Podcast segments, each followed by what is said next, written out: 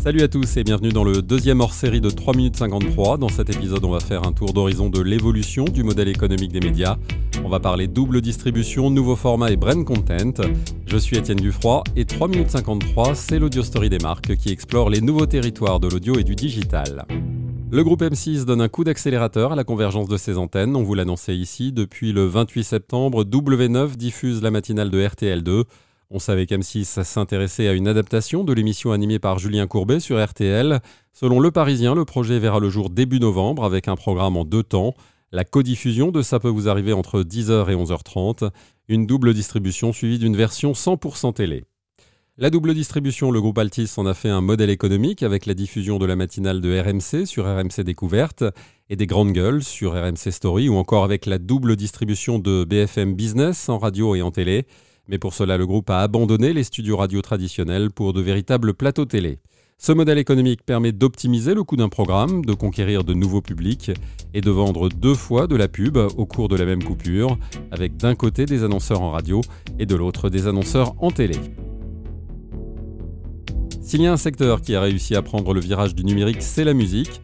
Le chiffre d'affaires reste stable au premier semestre 2020 malgré la chute des ventes physiques, et ce grâce au streaming. Le problème, c'est la rémunération des artistes, et Vianney a pris position cette semaine. Il demande un système de répartition plus juste. Actuellement, ce système de calcul favorise les groupes ou les chanteurs les plus écoutés. Résultat, pour multiplier le nombre d'écoutes, les chansons sont de plus en plus courtes. Plus une chanson est courte, plus on a tendance à la réécouter. C'est pourquoi vous trouverez de plus en plus de hits formatés entre 2 minutes 30 et 3 minutes sur les plateformes de streaming. Les radios doivent-elles diffuser de la pub pour les plateformes de streaming? Le débat existe et il est légitime. Ne pas la diffuser, c'est perdre un annonceur et donc des revenus. La diffuser, c'est envoyer ses auditeurs vers un concurrent qui permet d'écouter de la musique sans pub si vous êtes abonné. Voilà le dilemme. En Grande-Bretagne, Virgin UK a visiblement tranché la question. Elle diffuse actuellement une campagne de pub pour Apple Music, avec une petite particularité. Le spot précise que l'appli permet aussi d'écouter la radio et notamment Virgin UK. Il faut dire que cette radio musicale est uniquement diffusée en DAB via les supports numériques. S'il y a bien un modèle économique qui suscite la curiosité dans le monde de la radio en Europe, c'est bien Virgin UK. Il y a deux ans, la radio musicale a recruté Chris Evans, star de la BBC. Depuis, elle propose une matinale sans coupure pub et avec un sponsor unique, Sky. Hello, friends. This is Chris Evans here. Thank you for downloading this week's podcast of the Best of the Breakfast Show with Sky from Virgin Radio. On the way. Un sponsor associé à toute la communication autour du programme. La pub revient dans la programmation à la fin du show de Chris Evans. Et si on est encore loin de ce modèle en France, l'exemple a été cité par Alain Veil il y a quelques mois.